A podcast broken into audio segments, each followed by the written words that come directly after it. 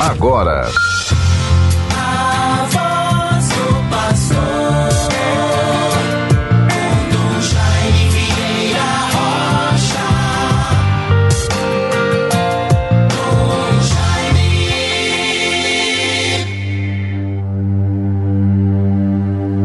Farei surgir um sacerdote fiel que agirá segundo o meu coração e a minha vontade, diz o Senhor. Primeiro livro de Samuel, capítulo 2, versículo 35. Bons ouvintes todos, Rádio 91.9 FM, a sintonia do bem. Vivemos esta segunda-feira, 28 de junho de 2021. Esta antífona que acabamos de recitar diz respeito à liturgia, à vivência do mistério da redenção, à vida da igreja, na data de hoje, 28 de junho, véspera de São Pedro. Mas se trata de uma memória de Santo Irineu, bispo e mártir. Santo Irineu, bispo e mártir. Ele sofreu martírio no ano de 202. Vejam, Irineu nasceu em Esmirna, na atual Turquia, por volta do ano 130. Nós estamos em 2021. Olhe que bonito o mistério da igreja, o mistério da redenção, a vinda do Salvador ao mundo. Celebramos hoje, na vida da igreja, a memória de um santo, bispo e mártir que viveu anos 130. Foi educado por São Policarpo, discípulo do apóstolo São João. É considerado por isso o último homem apostólico. Foi ordenado presbítero e depois bispo de Lyon, na França. Grande teólogo da igreja e escritor. Empenhou-se na defesa da doutrina cristã contra as heresias. Sofreu martírio no ano 202 a exemplo desse defensor do cristianismo, aprofundemos os conhecimentos sobre Jesus Cristo para lhe dedicar amor total. Aí está, portanto, meus bons ouvintes, referências que devem nos chamar a atenção. A beleza, a autenticidade, da Igreja de Nosso Senhor Jesus Cristo.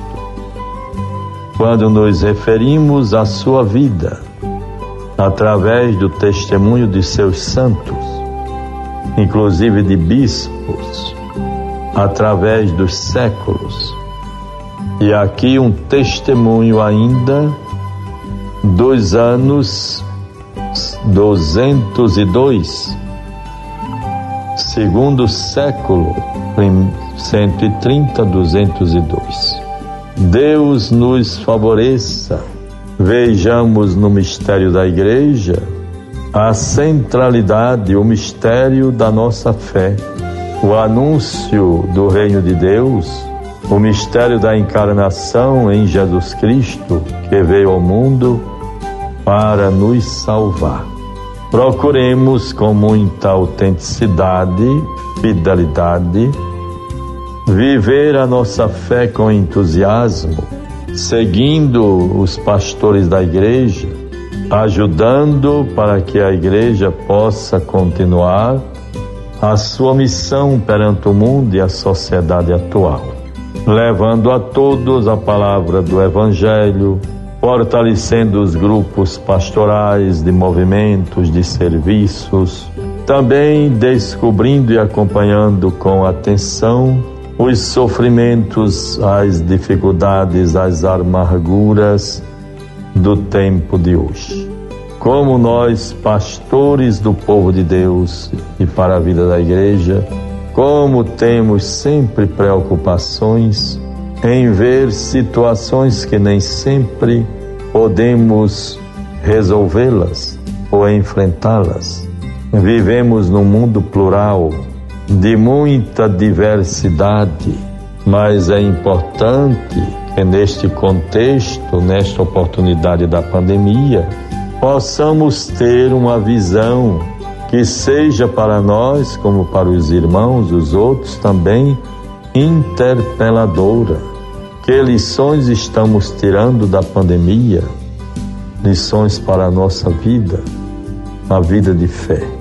Isto se faz muito necessário, meus bons ouvintes. Segunda-feira, nós vamos logo mais, às 10 horas, estarmos reunidos, um grupo de sacerdotes que compõem o Conselho Episcopal, alguns mais próximos. À noite, às 19 horas, última noite do novenário em, em vista de São Pedro, na comunidade paroquial de Bahia Formosa. Assim, me congratulo com o padre Jucimar, que é da congregação dos Filhos de Santana, e ali responde por aquela paróquia. Teremos a graça de ali estar para a celebração às nove horas da noite, ou melhor, às dezenove horas, às sete horas da noite, dezenove horas. O Espírito nos ilumine e assim possamos no dia de amanhã reverenciar São Pedro, o apóstolo, aquele que recebeu de Deus as chaves do reino de Deus. Por todas as coisas positivas, nos fortaleçamos e guardamos a palavra de Deus. Vejamos agora o Evangelho. Mateus 8, 18 a 22. Certo dia, vendo-se no meio de grande multidão, ordenou Jesus que o levassem para outra margem do lago. Nisso aproximou-se dele um escriba e lhe disse: Mestre, eu te seguirei para onde quer que vás.